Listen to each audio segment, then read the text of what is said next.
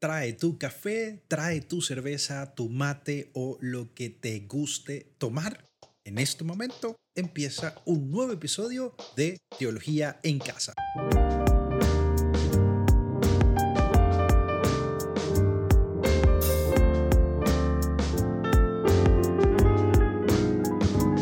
Familia, bienvenidos y bienvenidas a este episodio número 7 de Teología en Casa. Estoy súper emocionado con todo lo que espero poder compartir con ustedes durante este nuevo año. Así que antes de empezar este episodio, también desearte a ti feliz año nuevo, que te tropieces con Dios todo el tiempo y que sigas gestando las bienaventuranzas que Jesús no contó, que tú las inventes, las parábolas que Jesús no contó, que tú también las crees con tu corazón y con tu vida y que el Evangelio encuentre una manera muy particular, creativa y bella de encarnarse en tus pies. Como dice el Salmo, qué bellos son los pies del mensajero que anuncia la paz, pues también que Dios bendiga tus manos, tus pies, tus ojos, tu corazón, tus oídos, tus sentidos plenamente, que te bendiga a ti y que tu bendición particular de Dios pues también bendiga a tu familia y a los tuyos. Y con este saludo de Año Nuevo iniciamos nuestro episodio número 7 de Teología en Casa. En este episodio nos hemos sentado a dialogar y a compartir un rato con María Luisa Versosa. María Luisa Versosa es religiosa de la congregación de las Hijas de Jesús, es licenciada en Ciencias de la Educación, tiene una especialidad en pastoral juvenil, además es directora y acompaña en muchísimos lugares en esta dinámica espiritual que nos regaló Ignacio de Loyola llamado los ejercicios espirituales y creo que por esta sensibilidad espiritual ha sido nombrada también por el Papa Francisco consultora de la Secretaría General del Sínodo y ha estado trabajando concretamente en todo el tema de la espiritualidad, ¿no? Creo que eso es súper importante. Forma parte del equipo de espiritualidad del Sínodo sobre sinodalidad y sobre esto y algunas cositas más vamos a hablar en este episodio con María Luisa Versosa. Entonces yo insisto mucho en eso, vivamos la diversidad como riqueza, como don, que la uniformidad mata, es que no podemos ser iguales. María Luisa Versosa, con su característica sonrisa y esperanza, nos anima a todos a vivir este tiempo de sinodalidad, este tiempo de caminar juntos. Y animar a otras personas que a lo mejor quieren y, no saben cómo o tienen temor, animar, ¿no? Es decir, esto es un camino de todos, ¿no? no nadie se sienta que tiene que ser el, que más sabe, no. Desde tu experiencia, desde tu edad, desde tu ámbito. Eso es precioso, o sea, la apertura que no, que no pone condiciones, que no pone muros, ¿no? Por otro lado, ante la crisis de los abusos, María Luisa nos regala una invitación que me parece muy importante. Basta de tapar, basta de tapar. Tenemos que hablar, aunque nos duela, porque la herida hay que cicatrizarla y si no hablamos queda falsamente cerrada. Ya nos está pasando y no aprendemos. Diversidad, comunidad, comunión, espiritualidad, caminar juntos, sinodalidad son algunos de los temas que conversamos con María Luisa Versosa. Una vez más, bienvenido y bienvenida a este episodio número 7 de Teología en Casa.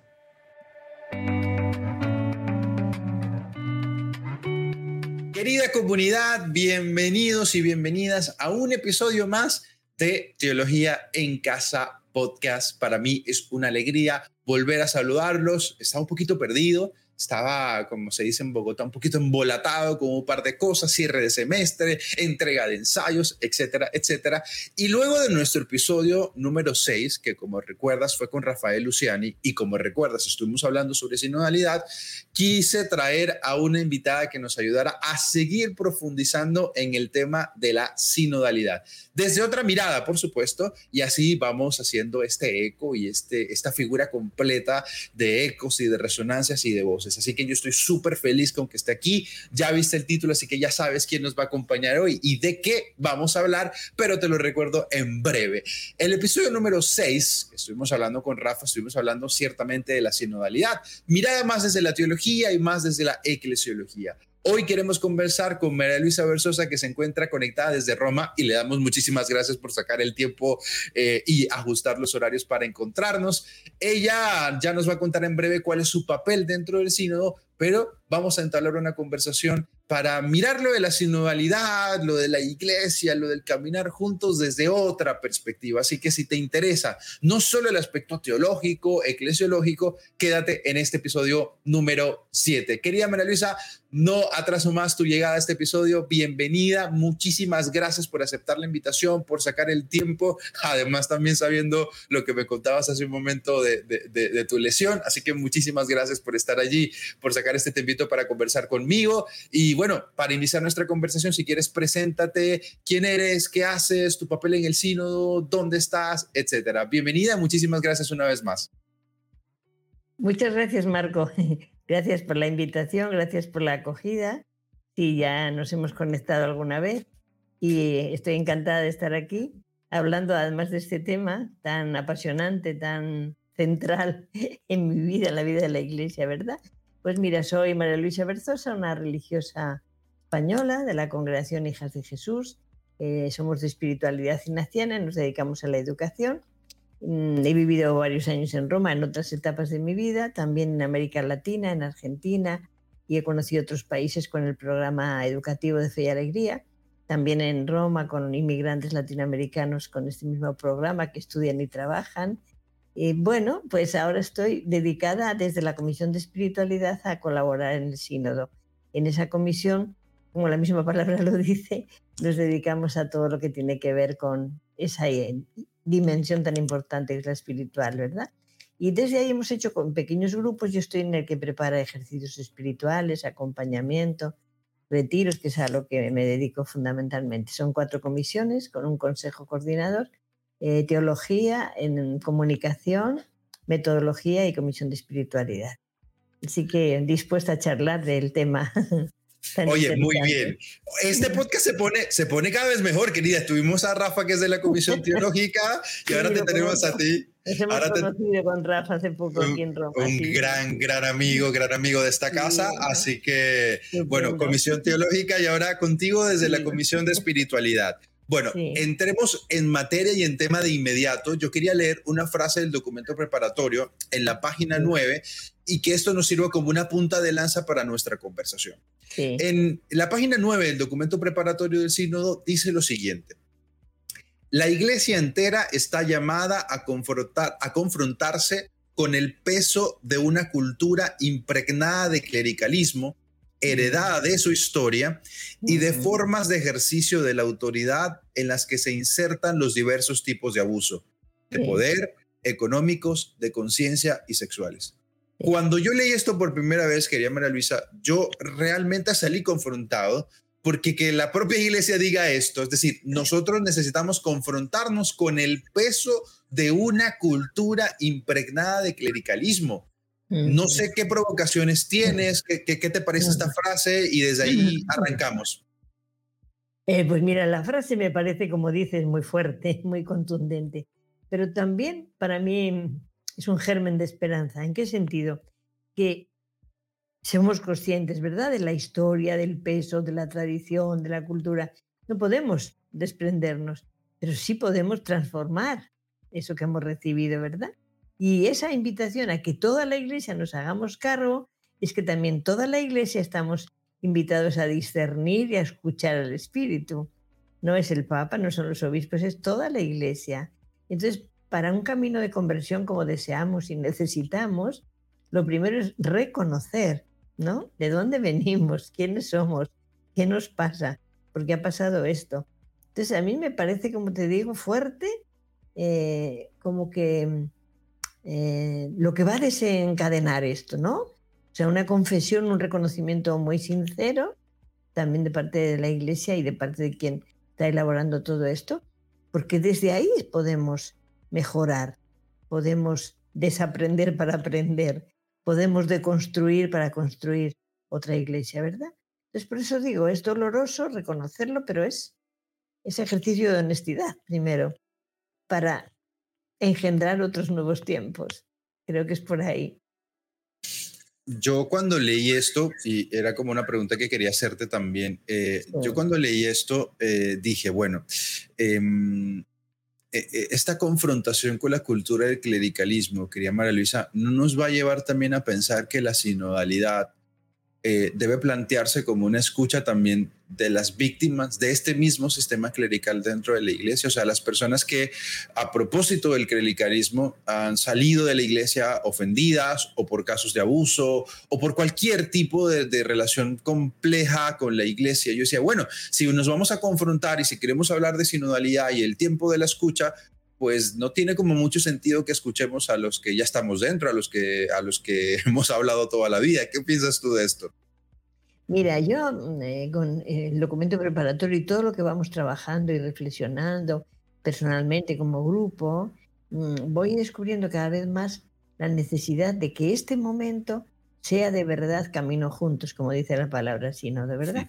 ¿Qué significa camino juntos? Que nadie quede sentado en la vereda viendo pasar el, la gente en procesión por poner una, en la imagen, ¿verdad? Sino que yo me incorporo. Yo tengo que estar en ese camino con todos y todas, víctimas, no víctimas, personas que no se han ido de la iglesia, sino que les hemos marginado, que les hemos dejado en la orilla. ¿En nombre de qué? ¿En nombre de qué? Entonces, mm, a mí me gusta mucho un binomio que yo uso, ¿no? que es la comunión y la diversidad. ¿Dónde ponemos la común unión? ¿Cuál es lo esencial de nuestra comunión? ¿Cuál es la raíz? Si la raíz está bien consolidada, está bien abonada, está bien regada, la diversidad es un regalo inmenso, no es una amenaza, no es un peligro, no es un, eh, un obstáculo, no es algo hostil, no, no, no, es una riqueza.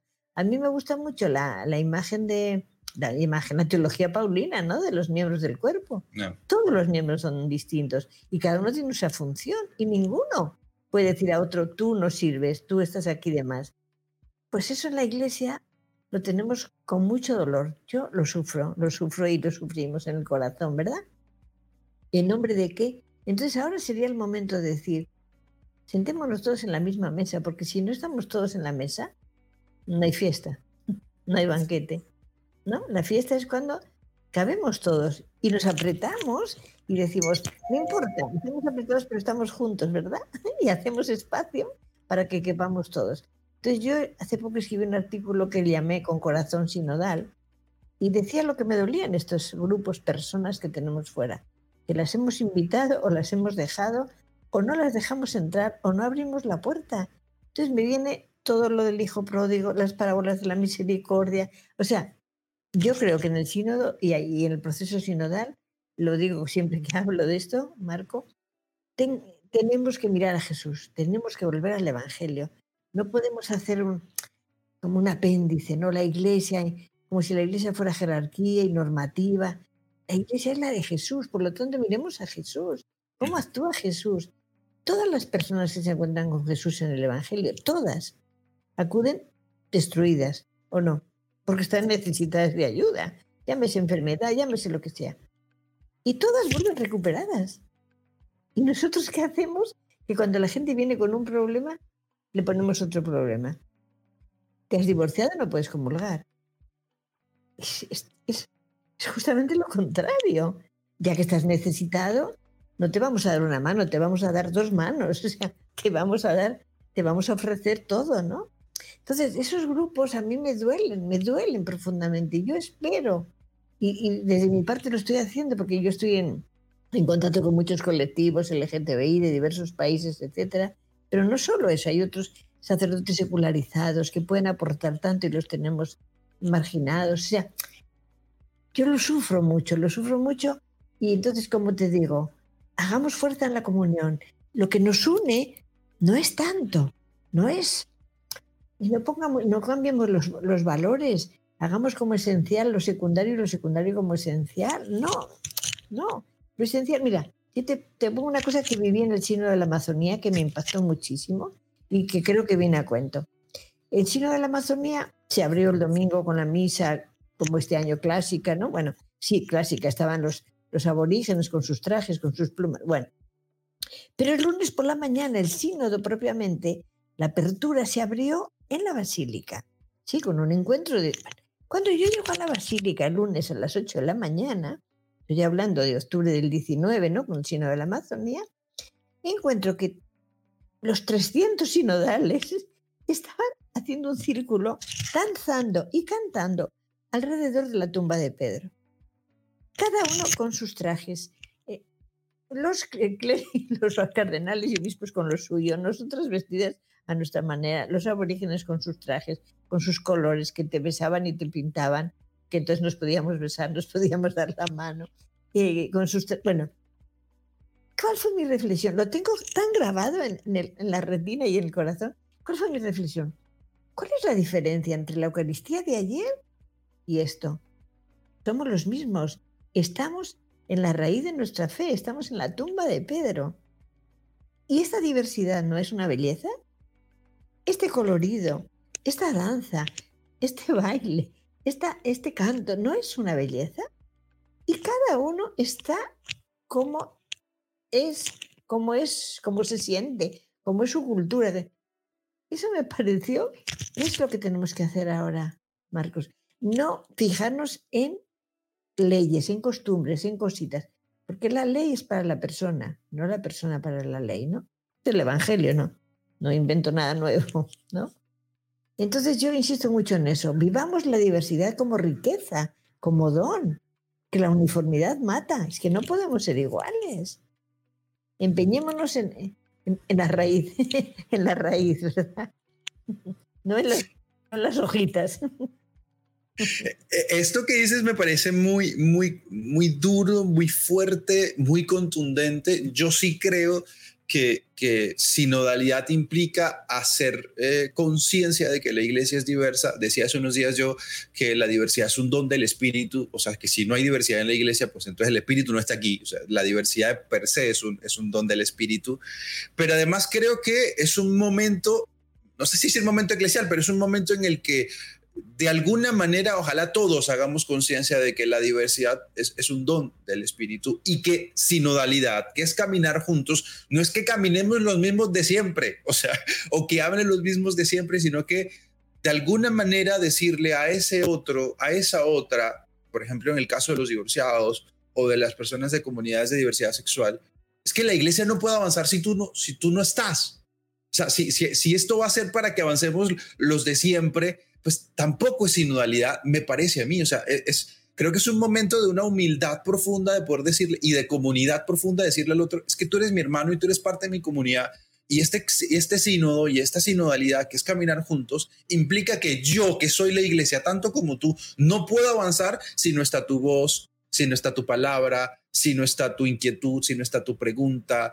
E, eso a mí me parece crucial en, lo que ibas diciendo. Ahora, eh, mencionabas, por ejemplo, el caso de, las comunidades de diversidad sexual. ¿Cómo crees que se puede hacer? Yo creo que, eh, yo sé que tú lo sabes muchísimo más que yo en tu experiencia. Esto es un tema puntiagudo, eh, esto es un tema que, a la gente le cuesta hablar de estos temas. De hecho, para decirlo mejor, no se habla de estos temas porque es como un tema prohibido. Entonces, no hablarlo eh, luego trae estos problemas que a la hora en la que tenemos que escucharnos, que hay que caminar juntos, pues es que no hablamos porque no hemos sabido dialogar. ¿Cuál es tu experiencia sinodal en tus términos? ¿Cómo podemos hacer para que estas personas de la comunidad de diversidad sexual también sepan que, que, la iglesia es suya y que este camino juntos también lo hacemos con ellos? Estos hombres y mujeres apasionados por Jesús, pero que tienen, que encuentran ese gran pero que decías tú, ¿no? Vienen con su vida a cuestas y la iglesia le pone más peso todavía a cuestas. ¿Qué nos quieres contar de esto? Sí, fíjate que yo mm, llevo trabajando tiempo con estos grupos en España, ¿verdad? Después en Italia hay un grupo enorme, enorme, eh, que estamos eh, conectados, ¿no? Pastoralistas, etcétera, y muchos grupos, etcétera. Bueno, yo eh, hemos tenido una charla larga con los de Italia toda una tarde de domingo, ¿verdad? con México, Guadalajara, etc. bueno, en muchos lugares. Entonces, mm, ¿cuál es mi invitación? Y veo que la gente está sensibilizada y quiere poner su palabra. Pongan su palabra, pongan su voz, acudan como comunidad. Individual puedes llegar también, ¿verdad? Pero la fuerza es la comunidad. Yo digo, hagan voz nacional y si pueden internacional, hagan fuerza. Y hay un camino seguro, seguro, seguro, que es que eso que tú quieras decir, que tu comunidad quiera decir, mándenlo directamente a la Secretaría del Sínodo, o con mi persona, o con otras, o directamente a la Secretaría, porque eso sí que lo han dicho secretario, eh, su secretario, su secretaria. Todo, todo, todo se puede hacer llegar a la Secretaría del Sínodo. Entonces hay garantía de que tu voz, la de este grupo, la de este colectivo, lo va a decir y lo va a hacer. Y en lo que yo conozco, Marco, está la gente muy sensibilizada a decir, es el momento, es la ocasión, es la oportunidad del espíritu de escucharnos mutuamente y de escuchar al espíritu. Yo creo que es el momento. Entonces, también es verdad, en mi reflexión también contemplo esto, que en la sociedad en general, yo no sé en Colombia, hablo más bien de lo que conozco por aquí, mm, tenemos introyectado más o menos consciente como un rechazo a lo diferente, o sea, pero a todo, ¿eh? Sí. Em, yo me acuerdo que aquí cuando trabajaba con migrantes, los documentos que venían del gobierno y que querían integrar a los migrantes y que querían que aprendiesen la lengua y todo muy bien, pero no hablaban de personas, hablaban de indocumentados, ilegales, extracomunitarios, sin papeles. Claro, una vez que tuvimos una reunión con todas las colectividades de migrantes, yo dije, perdón, aquí, ¿a quién vamos a integrar si no estamos hablando de personas? Si no estamos reconociendo a estas personas, están marginadas, no existen en las estadísticas. ¿Cómo queremos que se integren? ¿Te das cuenta? Entonces eso me hace pensar que qué tenemos dentro de nuestro corazón y de nuestra mente, que este porque es blanco, este porque es negro, este porque habla así, este porque es refugiado, este porque es... Tenemos tantas eh, etiquetas, tantos prejuicios y tanta exclusión, ¿no? Pues también en la iglesia, tristemente, que debería dar ejemplo de otra cosa, también lo hacemos, ¿no? Entonces es momento de conversión y es momento de abrir de verdad las puertas a nivel cotidiano, a nivel de mis amigos, de, mi trabajo, de mis vecinos, de mi parroquia. Sí, que en, en, algunos momentos, en algunos sitios hay violencia tremenda, hay una homofobia, o sea, hay un rechazo, como digo yo, al que es distinto, ¿no? Y no consideramos, insisto, en que es persona, que no es un adjetivo, que es un sustantivo. Perdón por las alusiones gramaticales, soy hija de maestro y maestra y no puedo evitar. bueno, pero que lo central es la persona. Y si ahora con, con el tema ambiental y de la laudato, si nos preocupamos tanto por la naturaleza, y está bien que nos cuidemos, que cuidemos eh, la casa común, ¿cómo no cuidamos al ser humano? ¿Cómo no reconocemos que es lo sagrado de la creación, verdad? pues hay muchas puertas abiertas. Yo, insisto, soy muy optimista, Yo creo que es el momento y que los mismos grupos impulsen esa llegada de su voz y que los demás digamos, perfecto, es, es el momento, es tu ocasión y la mía. Démonos la mano, ¿verdad? Démonos la mano. Yo quiero hacer doble clic eh, en algo que acabas de decir y, que, nos, y que nos, nos repitas para que lo tengamos súper claro. Tú acabas de decir algo que yo le escuché eh, a Cristina Enoje que sé que, que, sé que también la, la, conoces. Acabas de decir que la Secretaría del Sínodo ha dejado claro que este camino sinodal que estamos haciendo, ¿sí? Eh, es un camino, o sea, se abrió, pero estamos en sínodo en este momento. No, es que nos estamos preparando para el sínodo, ya estamos en el sínodo. Por si algún despistado por ahí está, estamos ya en el sínodo, ¿no? Eh, acabas de decirnos que la Secretaría del Sínodo ha sido muy clara en eh, decir que es un momento de escucha. Es decir, si yo, por ejemplo, María Luisa, por ejemplo, en mi comunidad no se está haciendo nada con el sínodo, puedo juntarme con hermanos de mi comunidad, hacer el proceso sinodal y enviar eso al Vaticano, enviar eso a la Secretaría. ¿Esto es así? Es así, es así, es así. Porque puede ser que algunos, como empezamos desde la, desde la base, ¿verdad? Puede ser que algunos párrocos, algunos obispos incluso, no muevan el sínodo, no lo muevan.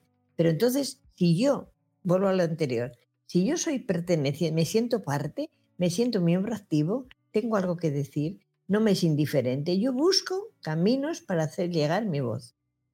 Con tu comunidad, con la de la parroquia de enfrente, con quien sea. Digo comunidad porque, insisto, tú personalmente, cada uno podemos decir lo que queramos, pero la fuerza es comunitaria, ¿no? Entonces podemos hacer comunidad con quienes queramos sentarnos o a pensar juntos cómo nos incorporamos a este camino. Con quienes queramos, me da igual de qué color sean. Esa es la condición. ¿Tú quieres que hagamos camino juntos? Venga, sentémonos. Que hay cantidad de preguntas en, la, guía metodológica, hay cantidad de cosas, ¿no? No hay que romperse mucho la cabeza, sino decir, ¿qué queremos? ¿Qué queremos? O sea, ¿cómo queremos mejorar la iglesia? Esa pregunta ya contundente, ¿verdad? Y desde los, como compromiso concreto. Por eso yo digo siempre, la crítica es comprometida, es propositiva, porque sentarnos a lamentarnos y a quejarnos, aparte de no ser, aparte de que es estéril, es muy aburrido. Yo no quiero vivir con gente que vive en el lamento y en la queja y cualquier tiempo, como un poeta español, que cualquier tiempo pasado fue mejor, que nos dejó Jorge Manrique. No, fue mejor y peor. No, no vale volver al pasado. Hay que mirar al futuro, haciéndose cargo del presente que tenemos, evidentemente, ¿no? Entonces, bueno, hay gente que no quiere, pero esto es, es opcional, no es impuesto, no es obligatorio, es una invitación, no olvidemos eso. Es una invitación. ¿eh? Entonces, quienes queramos, nos sentamos, nos juntamos a pensar, a, a escuchar el espíritu y decir, desde nuestro lugar, desde nuestro ser, desde nuestro ambiente, desde el metro cuadrado donde yo vivo, ¿qué puedo ofrecer para mejorar? ¿No? ¿Qué puedo ofrecer? Y animar a otras personas que a lo mejor quieren y, no saben cómo o tienen temor. Animar, ¿no? Es decir, esto es un camino de todos, ¿no? no nadie se sienta que tiene que ser el, el que más sabe, no desde tu experiencia, desde tu edad, desde tu ámbito. Eso es precioso, o sea, la apertura que no, que no pone condiciones, que no pone muros, ¿no? Quería, esto me parece una bomba. O sea, yo lo había leído, se lo había escuchado a Cristina, pero ahora que lo digamos aquí y que la gente que escucha este podcast lo pueda tener claro, si usted, querido hermano, querida hermana, querida comunidad que está viendo este video, que está escuchando este podcast, quiere hacer el camino sinodal, se siente parte de la iglesia, por favor, no se desanime si su metro cuadrado cercano, el párroco, el obispo no ha hecho nada con respecto al sínodo, porque es una experiencia que, que es real, no la podemos negar, María Luisa, pues es una verdad. Hay muchos obispos que no han hecho nada y, y párrocos que no van a hacer nada. Está bien, no se desanime porque este camino sinodal está abierto para que todos nos escuchemos y ustedes y tú pues juntándote con tu comunidad, con tus personas cercanas, dialogar, hacer el camino y el proceso sinodal y enviar tu voz a la Secretaría del Sínodo. Esto me parece un signo muy claro y contundente que de verdad estamos haciendo camino de escucha juntos. Eh, para dar un pasito más, quería María Luisa, yo quería saber si nos podías regalar tal vez algunas claves de, de lo que podríamos llamar una espiritualidad de la escucha, porque yo entiendo que que ni todo lo nuevo puede, puede decirse sí, sí, sí, porque luego la iglesia pierde de alguna manera solidez, pero tampoco podemos quedarnos en lo que decías, ¿no? Eh, todo tiempo pasado fue mejor y, lo del pasado es mejor y quedémonos con lo pasado. ¿Cómo poder hacer una espiritualidad de, de, escucha que nos ayude a hacer ese camino, ¿no? de síntesis entre estos caminos nuevos que, algunos queremos para la iglesia, esta renovación y transformación que queremos en muchos aspectos, pero también aquellos que siendo parte de la iglesia se resisten, se resisten al Papa, se resisten al sínodo, porque ya te digo, o sea, la iglesia también es de ellos. Y, ellos también son parte de esta iglesia, ellos también son mis hermanos, y son también nuestros hermanos. Entonces, ¿cómo, cómo hacerlo de corazón? ¿Cómo discernir que de verdad eh, o, dicho de otra forma, hasta qué punto la resistencia uno puede decir eh, es del espíritu y hasta qué punto no. No sé si, si nos puedes regalar una clave por allí, porque a mí realmente ese tema me preocupa cuando veo en redes, cuando veo las cosas que siguen saliendo en contra del Papa, en contra del sínodo. Yo digo, pues pucha, pero ¿cómo hacemos? O sea, ¿cómo hacer para, para poder dialogar sin que esto se vuelva una, una, una guerra de campañas y de ideologías? No sé, tú desde allí, ¿qué has pensado y reflexionado? Yo, a ver, yo creo que hay que partir de la, de la experiencia real, ¿verdad? Que los conflictos, las resistencias, están en todos los ámbitos, ¿no? Con eso hay que contar. Ahora, eso no nos debe frenar. Te cuento la experiencia que hicimos en el sínodo, porque los días de, de la apertura quisimos hacer la experiencia también de la escucha y había grupos por lenguas, ¿no? Yo estuve moderando los dos días un grupo de español. Bueno, en cada grupo había la diversidad que somos, evidentemente. El que presidía el grupo, el presidente era un cardenal, había otros cardenales, había obispos, había jóvenes, había laicos, laicas religiosas, estaba otra religiosa y yo. Bueno, éramos 20 personas, ¿verdad? La diversidad de la iglesia tal cual. Se planteó esta pregunta. ¿Cuáles son tus expectativas? ¿Cuáles son tus temores de cara al sínodo? Y ahí salió la realidad que somos. Había gente que puntualizó cosas perdón, que expresó cosas que luego tuvimos que puntualizarlo porque no respondían a una eclesiología actual, etc. Entonces estaba Cristina Hinojes en mi grupo porque los días de Roma estuvo aquí viviendo en mi casa. Entonces cuando salimos dijimos, eh, ah, y entonces la dinámica fue en línea de discernimiento, ¿no? Nos presentamos y luego eh, una ronda de escucha, que eso también creo que es importante, una ronda de escucha sin diálogo. De esta pregunta cada uno expresa en el orden que quiera, su respuesta, su reflexión, ¿verdad? Una segunda vuelta, todavía sin diálogo, de qué me ha resonado a mí de lo que he escuchado, ¿sí? Y una tercera vuelta es, el secretario ha recogido los aportes de todos. ¿Cuáles son los aportes? Uno, dos, tres, cuatro, se enumera, se recoge todo, se recoge todo. Entonces, otra vez al final, otro eco. ¿Qué es lo que te ha quedado resonando? Pues ¿qué quedó resonando? quedó camino de futuro. Hubo gente que, puso resistencia al, presente, al futuro y quedó con el pasado. Y eso quedó recogido en el acta. Pero la fuerza discernidora vino por el futuro. ¿Me explico? Hola, hola, ¿qué tal familia? Soy Marcos Salas por aquí. Aprovecho este pequeño intermedio, este pequeño interludio para recordarte algunas cositas que me parecen importantes. Recuerda que puedes compartir este podcast eh, a través de Spotify y también a través de YouTube. En YouTube puedes ver el video, si te interesa ver el video y las reacciones y las risas y demás, puedes ir a YouTube. Si eres más de audio, puedes quedarte aquí en Spotify y bueno, recuerda que ahora puedes poner también tu calificación a este podcast. Compártelo, califícalo, mándame tu comentario si quieres. Todo eso hace que este proyecto crezca porque además, desde lo más profundo de nuestro corazón, los que pasan por aquí y yo creemos que nuestros diálogos pueden ayudarte a caminar más y mejor en el seguimiento de Jesús. Te recuerdo también que este episodio con María Luisa forma parte de una miniserie de episodios sobre sinodalidad, Pronto vamos a tener dos más y con eso cerramos los episodios especiales de sinodalidad. Así que súper pendiente y ojalá pues también estos episodios te ayuden a profundizar en el tema de la sinodalidad. Finalmente, quería invitarte a que me escribas, si quieres, por cualquiera de mis redes sociales, arroba soy o si quieres enviarme un correo electrónico, soy marcosalas arroba por ahí me puedes escribir. Y también quería anunciarte que vamos a abrir a partir de este año un nuevo espacio en el podcast. Te invito a que si quieres participes. ¿En qué consiste? Puedes enviarnos tu pregunta teológica, por supuesto, pastoral, espiritual, eh, a nuestro correo electrónico, soy marcosalas.hotmail.com.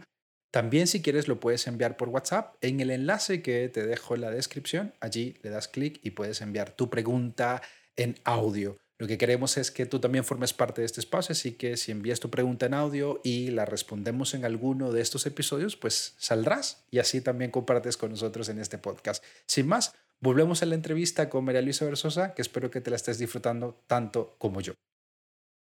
Entonces, eso pasa en los grupos, no hay que tener miedo.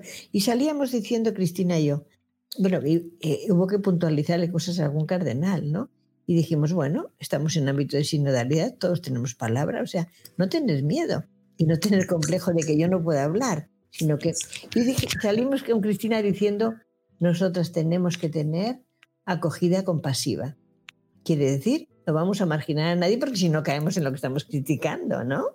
Tenemos que acoger todo. Ahora, ¿qué va quedando de ese grupo los dos días? ¿Qué quedó? Que hay que cambiar todo esto, porque ahí sale el tema de abusos, yo misma saqué el tema de abusos, ¿no? Por parte de directores espirituales, abuso de conciencia, abuso de poder, y dije, basta de tapar, basta de tapar, tenemos que hablar, aunque nos duela, porque la herida hay que cicatrizarla, y si no hablamos queda falsamente cerrada. Ya nos está pasando y no aprendemos, ¿verdad? Bueno, Salió todo esto en dos horas de grupo. O sea, eso fue una experiencia piloto de lo que pasa en los grupos. Es así, es así. Entonces no podemos hacer, nos quedamos nosotros con nuestra idea. No, no, no. Escuchamos todas, acogemos todas y decimos, ¿por dónde el Espíritu nos va sugiriendo? ¿Por dónde nos va sugiriendo? Y eso viene de la escucha mutua, ¿ves? Obviamente hay que tener un plan de oración también, ¿eh? No es lo que se me ocurre, no es la idea de mi cabeza hay que, yo creo que confrontarlo mucho con el Señor, pasarlo por la oración, porque es proceso de conversión. No es el voto no sé qué, no es un parlamento. No, no, no. Es un proceso espiritual que creo que nos ayuda muchísimo. A mí esos dos días de escucha me ayudó muchísimo. Yo, como era moderadora, hablaba la última. me, me ayudó muchísimo la escucha, ¿ves? En esos círculos donde, y, y si alguien quiere intervenir, yo tuve que, perdona, tienen que hablar todos y lo hacemos segunda vuelta. O sea, también hay que poner cierta firmeza en las dinámicas, ¿sabes? Para, para escucharnos, para que todos tengan palabra. Porque si no hablan cuatro y el grupo se polariza en cuatro. No, hay que insistir que todos tenemos palabra. Y creernos una cosa que en la iglesia no hemos cultivado, es que somos adultos. ¿Qué significa ser adulto? Tener tu conciencia y tener tu libertad cosas elementales que se nos olvidan, ¿verdad? Y por lo tanto no somos niños y no hay uno que sabe y uno que no sabe, uno que manda y otro que obedece. No, no, no, estamos a la par. Tú como cardenal, yo como monja, la otra como laica, el otro como joven. No, no, no, no, no hay, no hay escalones, no hay categorías.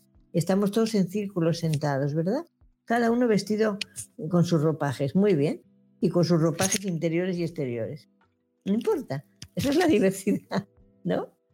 Entonces, cuando decimos diversidad, también de posturas, también de actitudes, también de pensamiento, ¿te das cuenta? Porque si no, empezamos a cortar. y, no, es eso, ¿no? Es lo contrario.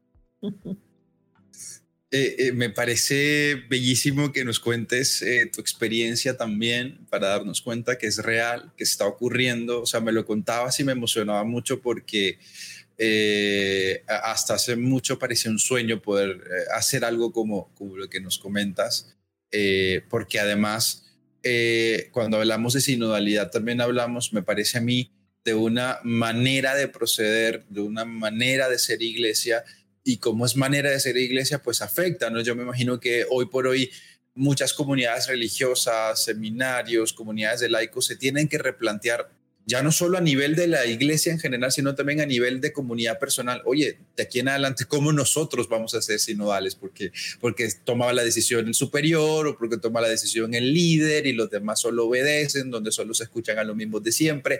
Creo que esto de la sinodalidad de alguna manera jamaquea muchas maneras de proceder que a mi parecer son contrarias al evangelio, donde hay un autoritarismo, es esta idea de que el clericalismo a veces es incluso más fuerte en los propios laicos, ¿no?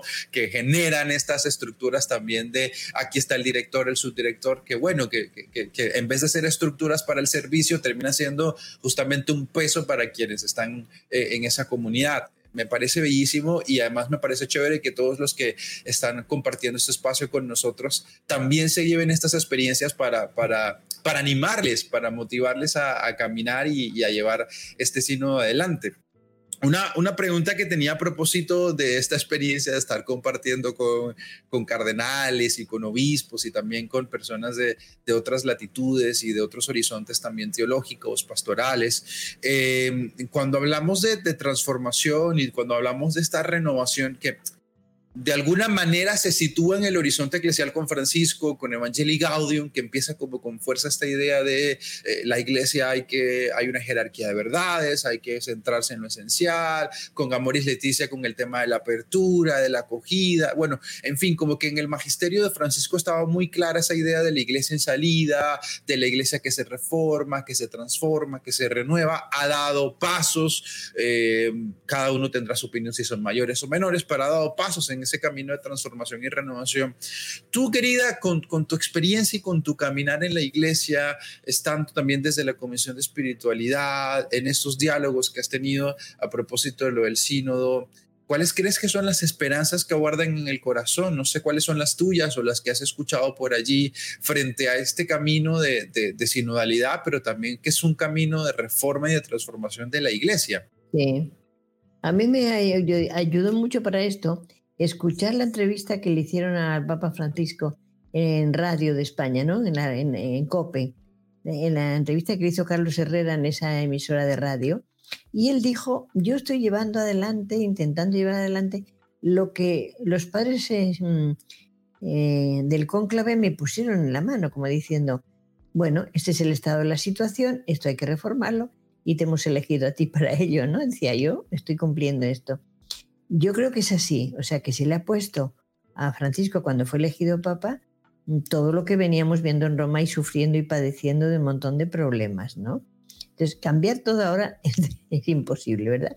Hay que ir dando pasos. Bueno, yo creo que este sínodo, que insistimos mucho en el sínodo de la Amazonía, porque a mí algunos obispos me preguntan, ¿pero tú quieres que haya un sínodo de mujeres? Yo decía, no, por Dios, sínodo de mujeres, ¿para qué? ¿Qué más me da? Somos 40 y ustedes 300.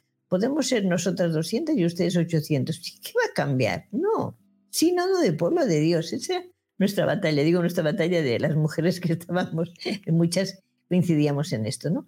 Y este sínodo que estamos iniciando es así, es de pueblo de Dios. Tengo yo mis dudas y, me gustaría que se cambiara si la asamblea de obispos del 23 va a seguir siendo asamblea de obispos o tendría que ser asamblea eclesial, como ha pasado en la Amazonía. Tengo yo mi pregunta ahí, porque ya el proceso es de pueblo de Dios, no solo es de obispos.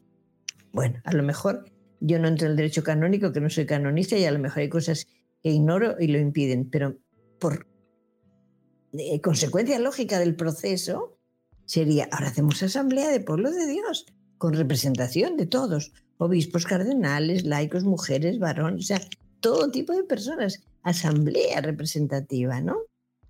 Yo creo que este es el momento, yo creo que este es el momento de creernos, yo me lo creo y lo vivo con entusiasmo, que es el momento de cambio. ¿Por qué? Porque entramos todos a participar o podemos entrar. Entonces, si no queremos, ya no nos lamentemos. La ocasión la tenemos. Es toda la iglesia puesta en camino sinodal. Eso es fuertísimo. Eso no excluye a nadie. No excluye. Entonces, no nos autoexcluyamos. Al contrario, demos pasos adelante, apoyemos, seamos propositivos, creativos, hay tantas cosas que mejorar y que cambiar. Yo creo mucho en la creatividad. La creatividad a la escucha del espíritu no es un capricho. Es que hay fuertes dimensiones pastorales que atender, es que hay fuertes situaciones de hermanos y hermanas que sufren, ¿no? Todo eso es. Por eso yo creo que el momento es, de verdaderamente, es, es el tiempo de hoy, es el tiempo de Dios. Y la iglesia sinodal de este tiempo es así. Es así, que debería haber sido siempre, porque ya el Vaticano II cambió mucho, como sabemos, la concepción de la Iglesia, ¿verdad? De una Iglesia jerárquica, piramidal, a una Iglesia pueblo de Dios, comunidad de comunidades, mucho más circular, mucho más... Bueno, se nos han olvidado muchas cosas del Vaticano II y estamos desempolvando y refrescando, ¿verdad? Que todo no empezó hoy. Me gusta cuando dices padecemos, o estamos padeciendo el no habernos eh, dado cuenta que, había que encarnar cada vez más y mejor el tema del, del, Concilio Vaticano II.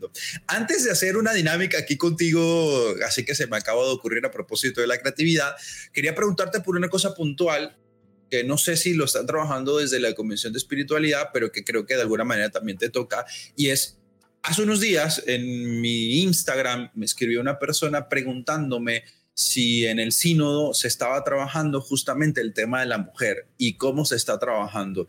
Yo entiendo, no sé, igual tú acláranos, que la comisión esta que el Papa nombró para trabajar el tema desde lo teológico, como que se volvieron a reunir y están avanzando allí. Tú igual ahorita nos precisas. Pero a nivel sinodal, eh, una de las preguntas, de hecho, que el documento preparatorio, preparatorio trae es justamente cómo son escuchadas las mujeres en la iglesia, eh, ¿Qué nos podrías decir de esto también tú como mujer, como religiosa dentro de una estructura piramidal, clerical? Seguramente ya has padecido esto por mucho tiempo.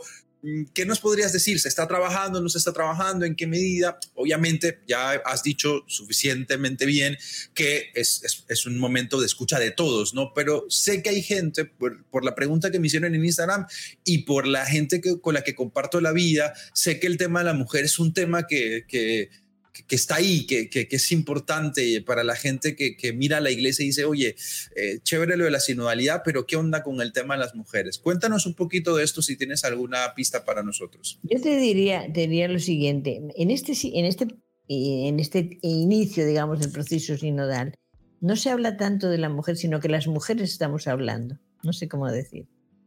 Estamos siendo voz activa. Las comisiones están, están eh, prácticamente en, números casi iguales de mujeres y de varones, ¿verdad? Y también con toda la diversidad de, lugares de procedencia, de obispos, de religiosos, de laicos, de laicas. hay varias espiritualidades en mi comisión, porque claro, es la diversidad de los, eh, de los países, etcétera, ¿no? Entonces, eh, evidentemente el tema de la mujer también está teniendo su reflejo en los nombramientos que está haciendo Francisco. Acaba de poner en el gobernatorato, como dicen en italiano, de Vaticano, que es un puesto de máxima responsabilidad, a una religiosa, hace dos días, ¿no? Ha puesto a Nuria Caldús, que la conozco mucho, es una biblista excelente, profesora, la ha puesto en la... O sea, quiero decir, estamos dando pasos, yo me incluyo, hablo en primera de plural, empujando esto. Porque una cosa que yo reclamé en el Sino de la Amazonía y me tocó poner una enmienda que tenía que ser votada, es que desde el Vaticano II hasta ahora, todos los documentos que hablan de la, mujer dicen maravillas de nosotras. Todos. Los documentos nos ponen maravillosas pero no existimos. Entonces yo dije, es hora que pasemos de las palabras a los hechos. Y moderaba mi grupo con aquel debate eh, Carlos Aguiar, el arzobispo de México, que ya dos veces moderó un grupo que yo coincidía, nos llevamos muy bien, y entonces dije, hay que votar la moción, la enmienda, sí, sí, la votamos. Todo el mundo votó unánime. Entonces Carlos Aguiar me miró así con cara de, de travieso y me dijo, ¿estás contenta, María Luisa? Sí, que se haya votado la enmienda me alegra, pero mientras no demos pasos, seguimos diciendo cosas bonitas, pero no. Bueno, estamos dando pasos, tengo que reconocer. Entonces yo, como mujer, siempre he dicho, si no me abren la puerta y me abren una pequeña rendijita, yo entro. Claro, ahora me han abierto la puerta de los dos sínodos y se voy por el tercero, ¿no? Entonces ya, ya tengo la puerta abierta. Pero yo estaba dispuesta a entrar por una rendijita. ¿Qué quiero decir? Y también hago autocrítica con las mujeres y siempre lo digo, Marcos que tenemos que ser lanzadas, no tener miedo, no pedir tantos permisos, ser propositivas, ser creativas, porque somos adultas, ¿no? Entonces, si algo nos tienen que decir, lo hablamos de tú a tú, como hermanos y hermanas en la fe. No considerarnos que somos niñas. No, no, no. Entonces, cuando alguna mujer le proponen algo y dice, no, no, no, yo no, que lo haga fulanito. Mira, espacio que pierdes, espacio que no conquistas más, porque siempre habrá muchos curas deseosos y te vas a quedar sin espacio y no estoy preparada, prepárate. Esos argumentos no valen. O sea, no vale dejar espacios, no vale dejar ocasiones, ¿no? Bueno, con todo y con eso, yo creo que está, la, está la comisión del, del, diaconado femenino, ¿no? Pero yo, mira, como dice Cristina Hinojes en su libro, no quiero ser sacerdote, pero confieso que mi experiencia de dar ejercicios y acompañamientos que doy muchos a lo largo del año, sí que me disuena que estoy acompañando todo el proceso, la oración, las entrevistas, eh, la revisión, todo, todo de mi mano. Cuando llega la celebración tiene que venir un señor de fuera. Eso me disuena, porque rompe el proceso y porque además vienen sacerdotes o religiosos, lo que sea, siempre tienen que hablar y hablan de lo que se les ocurre. Perdona, que estamos en un proceso. ¿Por qué no escuchas? ¿O por qué no preguntas? Eso sí que me pasa, ¿no? Digo, es que me parece que el proceso acaba si queremos celebrar la Eucaristía y dar la solución. Si la gente te hace confidencias que son de conciencia, pero tú no le puedes dar la solución. ¿Te das cuenta? Entonces, ¿para dónde va la creatividad que yo digo? Para buscar ministerios en la iglesia no ordenados, pero nuevos ministerios. ¿Por qué? Porque la urgencia pastoral es enorme. No hay sacerdotes. En mi zona de Castilla hay pueblos innumerables sin sacerdotes.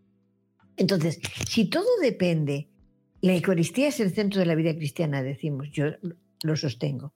Pero si no hay un sacerdote, un varón célibe ordenado, no hay misa, no hay Eucaristía. ¿Cómo es eso entonces? Entonces la gente muere sin auxilios, muere sin ayuda espiritual, porque todo y solo depende del sacerdote. Eso lo hablamos mucho en Sino de la Amazonía, porque las zonas de la Amazonía tienen también lo que tienen, ¿verdad? Entonces yo creo que es el momento de hablar de la mujer, pero sobre todo hacernos oír. Nosotros tenemos que levantar la voz y empujar las cosas. Porque hay muchos varones que no se les ocurre, que no se les ocurre que está introyectado otro modelo, que culturalmente, formativamente, no, no es mala voluntad, es que no caen en la cuenta. A mí algunos obispos me preguntan, ¿pero qué os pasa? ¿Qué queréis? ¿Qué necesitáis? Ay, por favor, no te has enterado. No te has enterado. O hay gente que no se quiere enterar también, ojo, ¿eh? Hay de todo. hay de todo. Madre mía, acabas de tirar una bomba con esto, querida. ¿eh? Yo Bueno, me encanta. Yo feliz de que, de que lo digamos de esta manera. Em, además, porque creo que lo que ocurre, lo decía también Cristina en otro momento que la escuché presentando el documento preparatorio, y es el tema de em, cómo incluso en la formación sacerdotal la ausencia de mujeres es evidente y cómo eso, eh, de alguna manera, muy clara y evidente afecta la manera en la que el sacerdote eh, desarrolla y despliega su, su, ministerio. O sea, aquí, aquí hay un problema estructural también, ¿no? Pero bueno, creo que eso también el sínodo lo va a traer adelante. Si quieres, para ir terminando, yo te invito a que hagamos una dinámica juntos. Esto se me acaba de ocurrir, te lo confieso. Y también le ayudamos a la gente que está en este espacio compartiendo a, que entiendan algo. Pero antes una pregunta metodológica, tal vez si nos quieres aclarar. Entiendo, para también quienes nos escuchan, que eh, hay 10 núcleos temáticos desde los cuales vamos a ir dialogando en este camino sinodal. Eh, yo lo sé, pero si quieres recordarnos a nosotros también, por si acaso, ¿dónde están? ¿Dónde los encontramos? Eh, ¿Estos núcleos temáticos son qué? ¿Guías? ¿Son camisa de fuerza? Explícanos un poquito eso y hacemos la dinámica juntos. A ver, está el documento preparatorio, que sería como, yo diría, documento base, no sé cómo decir, ¿no? Punto de partida, a llamarlo así. Y después lo que han llamado el Vademecum, que es la guía metodológica, ¿no? Donde están los temas con las preguntas. Pero es la guía metodológica, no es imposición, no es único modo, no es único camino, no es una camisa de fuerza. O sea, las preguntas y los temas son orientativos, son indicativos. Hay gente que dice, ¿de dónde partimos? Pues mira, aquí tienes una guía. Otra gente dice, oye, nosotros después de escucharnos vemos que los temas son estos y estos. Y la guía no la han tocado, no importa, no importa. Se trata de hacer llegar nuestra voz de nuestra realidad. Si te ayuda la guía, bien, y si no, habrá otros modos. ¿Me explico? Eso hay que tenerlo muy claro. Es que sujetarnos, no, sujetarnos a nada, a nada. La dinámica que más nos ayude, los temas vienen de la vida, no hay que ir a un libro, vienen de la vida, ¿no? Entonces, digo, la de, la de guía siempre es por si ayuda. Esta es una oferta por si no sabes de dónde arrancar. Pero después no haría ni falta, ¿no? Porque ayuda a tener alguna pista de, de despegue, no iba a decir de aterrizaje, de despegue, ¿no? Pero seguramente que los grupos son sumamente creativos. Yo he leído cosas, por ejemplo, de, de movimientos que están planteando y tal, y ya están viendo sus temas, o sea, su contexto, su realidad, ¿no? Pues la guía no deja de ser genérica porque es para todo el mundo y cada contexto a lo mejor lo aplica mm, a su manera. Lo más importante es que se haga la realidad de cada contexto. No la realidad de Bogotá va a ser igual que la de México, no la de Madrid, no la de Roma. No, no, no, no. Cada uno se sitúa en su realidad y en su contexto. Eso sí, piensa un poco en Iglesia Universal, ¿verdad?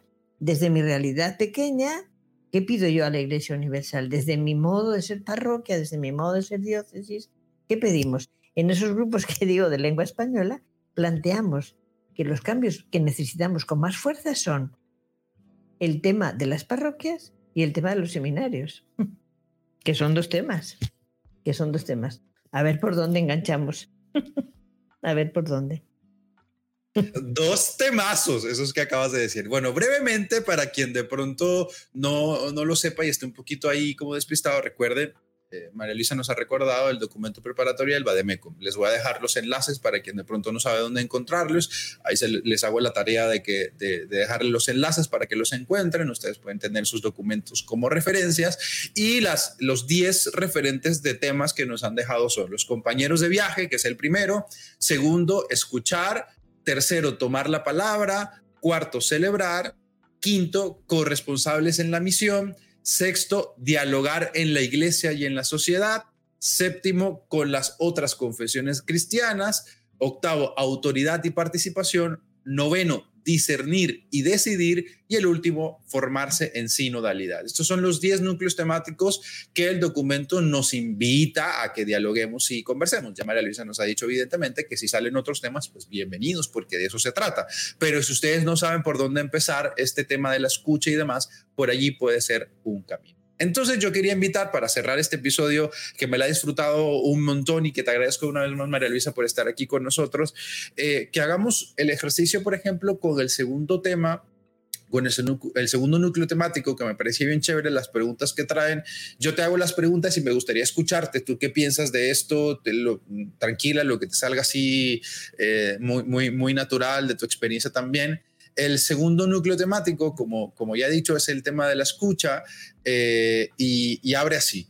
La escucha es el primer paso, pero exige tener una mente y un corazón abiertos, sin prejuicios. Entonces, te lanzo la primera pregunta que el documento nos trae y la primera pregunta es, ¿hacia quiénes se encuentra en deuda de escucha nuestra iglesia particular? Tú que has escuchado, tú que también eres parte de la iglesia, ¿hacia quiénes crees tú que se encuentra en deuda la iglesia, esta deuda de escucha de la que habla el documento del sínodo? Antes, ¿no? Todos los colectivos de diversidad sexual, divorciados y vueltos a casar, secularizados, sacerdotes secularizados. Hay en España un movimiento muy fuerte que se llama Sacerdotes en Movimiento a favor del, celibato opcional, ¿no? que además forman una, serie de redes, etcétera, etcétera, ¿no?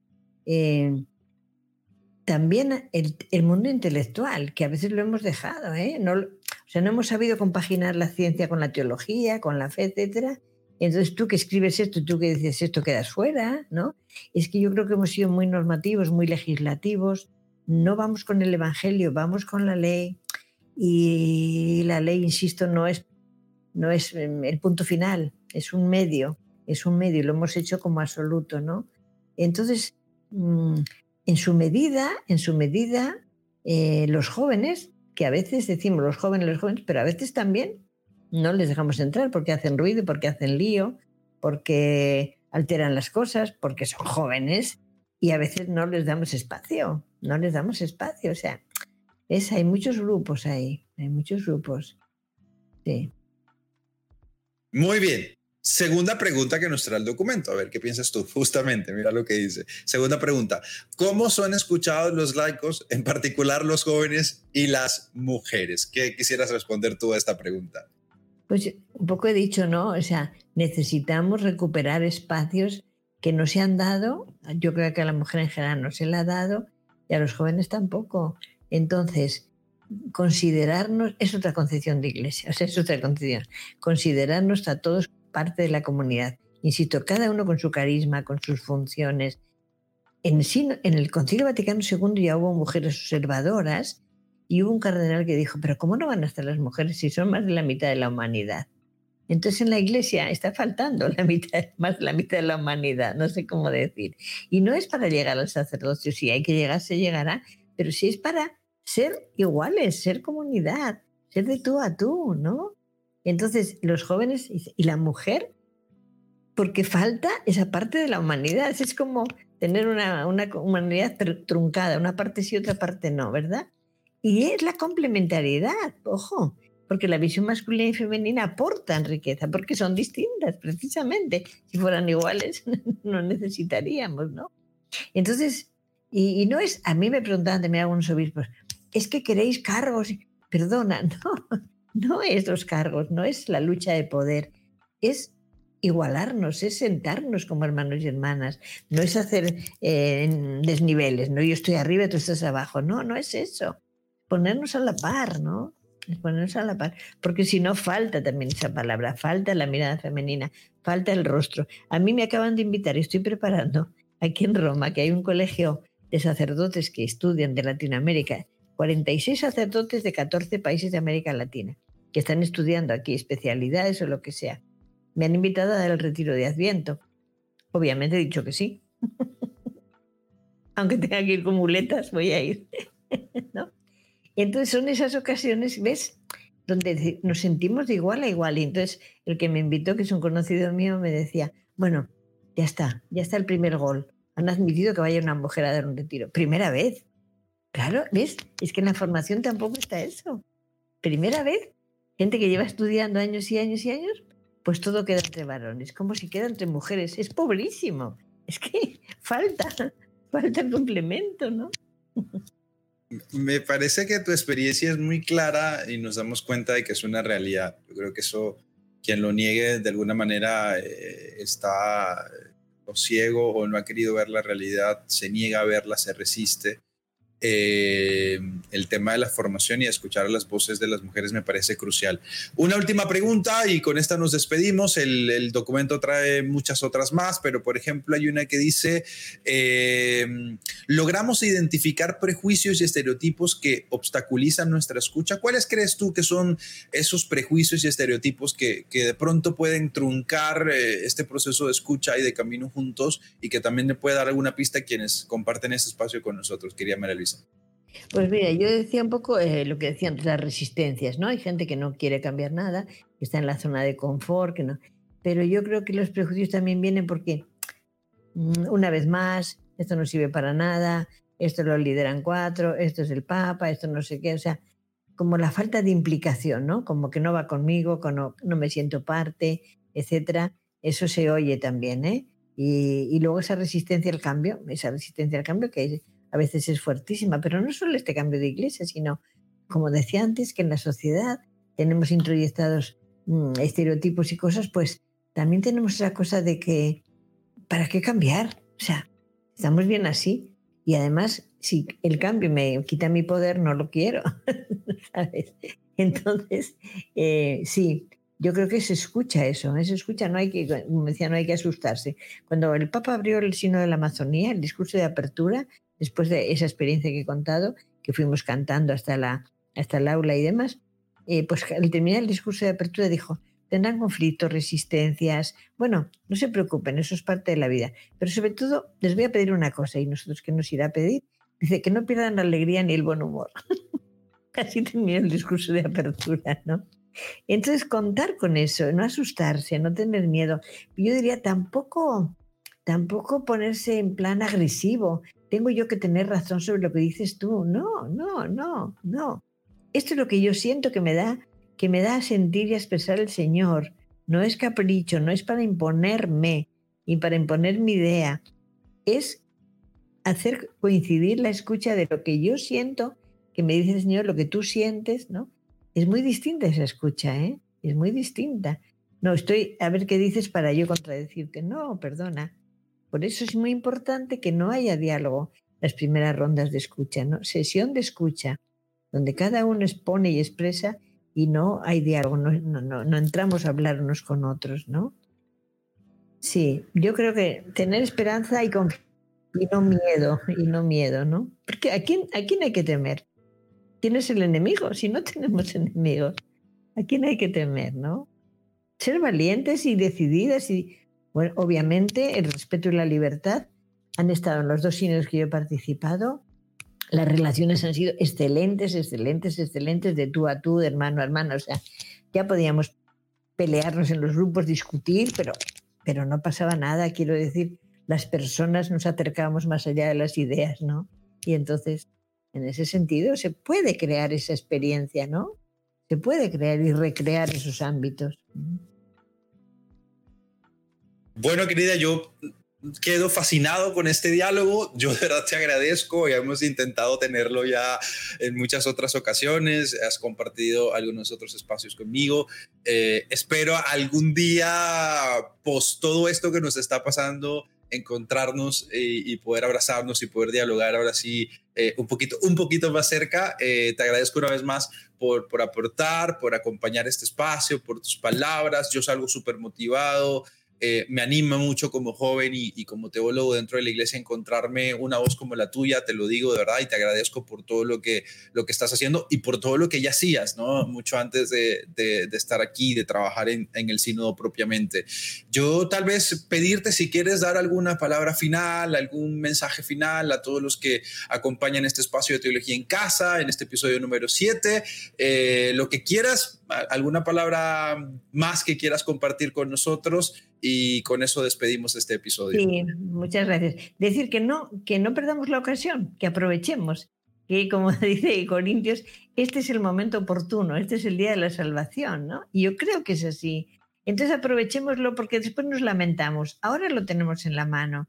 Eso sí, con mucha alegría, con mucha esperanza, con muchas proposiciones, sin que nadie nos frene, sin que nadie nos recorte, sin que nadie nos prohíba espontaneidad, creatividad, sobre todo mucha alegría, de verdad, porque vivir amargados, aunque sea por el sínodo, no merece la pena. y pelearnos entre nosotros tampoco, ¿no? Entonces, bueno, eso es mi última palabra. Mucho ánimo y estamos en camino, ¿eh? Estamos unidos, dándonos la mano. Querida María Luisa, muchísimas gracias. De verdad, salgo muy contento de este espacio, muy contento de dialogar. Espero que ustedes también salgan súper motivados y sigamos encontrando pistas y maneras de encarnar la sinodalidad y este camino en tus contextos particulares, parroquia, comunidad, etcétera, etcétera. Te recuerdo, en el episodio anterior estuvimos hablando con Rafa sobre algunos temas de la sinodalidad, más desde lo teológico y lo eclesiológico, así que si quieres puedes ir a escuchar ese episodio y luego pasarte por acá escuchar los dos de corrido, como quieras. Creo que ambos episodios nos pueden ayudar a caminar. Y viene más, ¿eh? Viene más. Luego les voy a contar cuál es nuestro siguiente episodio, que también va a tener que ver con la sinodalidad. Así que pronto estén pendientes de mis redes, me consiguen en todos los lados como arroba soy Marcos Salas. Este podcast los puedes eh, escuchar y ver a través de YouTube, a través de Spotify, a través de todas las plataformas digitales. Así que, bueno, espero que lo apoyes, lo escuches, lo compartas. Ojalá te abrace y te anime sobre todo a seguir caminando y seguimos trabajando y seguimos acompañando y seguimos dando palabras y seguimos dando ánimo. Yo les agradezco a todos ustedes por su paciencia, por su cariño, por estar ahí, por escucharme en el coche. Por ahí me han mandado fotos escuchándome en, el trancón, tranque o taco o como le digan en tu lugar. Muchísimas gracias. Mientras están cocinando, bueno, gracias por dejarme acompañarlos con estos invitados a dialogar un ratico. Eh, poquito de teología en casa, que no nos viene mal para seguir eh, acuerpando la esperanza cristiana, seguir construyendo la iglesia juntos y haciendo posible el proyecto de Jesús y el proyecto de Dios en este momento, en el aquí y el ahora. Nos vemos en un próximo episodio. Yo soy Marcos Salas. Muchísimas gracias y hasta pronto.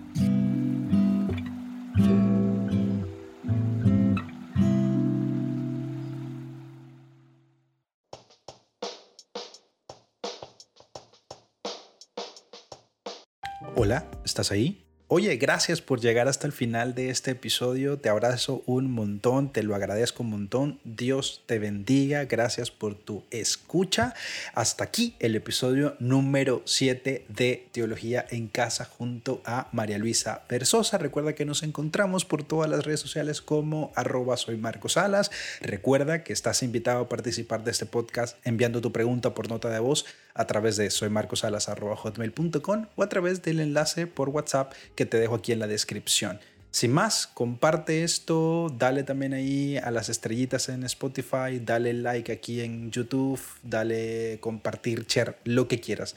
Alimenta los algoritmos y nos ayudas también a que este proyecto siga avanzando. Y bueno, me despido dejándote un poquito de lo que vamos a vivir en nuestro episodio número 8 aquí en Teología en Casa. Hasta la próxima creo que es esperanzador ver que los obispos franceses tomaron ellos la iniciativa como iglesia francesa eh, y, decidieron enfrentar, encarar, porque claro, los signos aparecían de que algo más profundo que lo que veíamos debía haber en estos abusos, en, en la realidad de los abusos, y, deciden encargar el informe a un ente externo, dijéramos, a la vida eclesial eh, ordinaria, eh, y eso yo creo que ese paso es, es significativo y que eso derive en asumir la realidad y no en una defensa, dijéramos, ya sea corporativa eh, o, en un, al menos justificación de la situación, sino que en asumir lo terrible del abuso, lo doloroso y empezar un camino realmente eh, afrontando inmediatamente que aquí para enfrentar el abuso había que fijar la mirada en las víctimas. Y por lo tanto uno de los primeros caminos que anuncian los obispos franceses, eh, junto con la búsqueda de la creación de ambientes sanos, de enfrentar la dimensión de, eh, de la formación sacerdotal, que eso yo creo que podríamos de ahí hablar un poco, porque yo creo que ahí hay, hay, hay bastante paño que cortar, dijéramos, eh, a este respecto, enfrentan el tema de la reparación, de lo que significa hacer reparación y, y, y, que, que, incluso pueda significar económicamente vender inmuebles que, que para, para poder hacernos cargo de algo más importante que es la vida humana.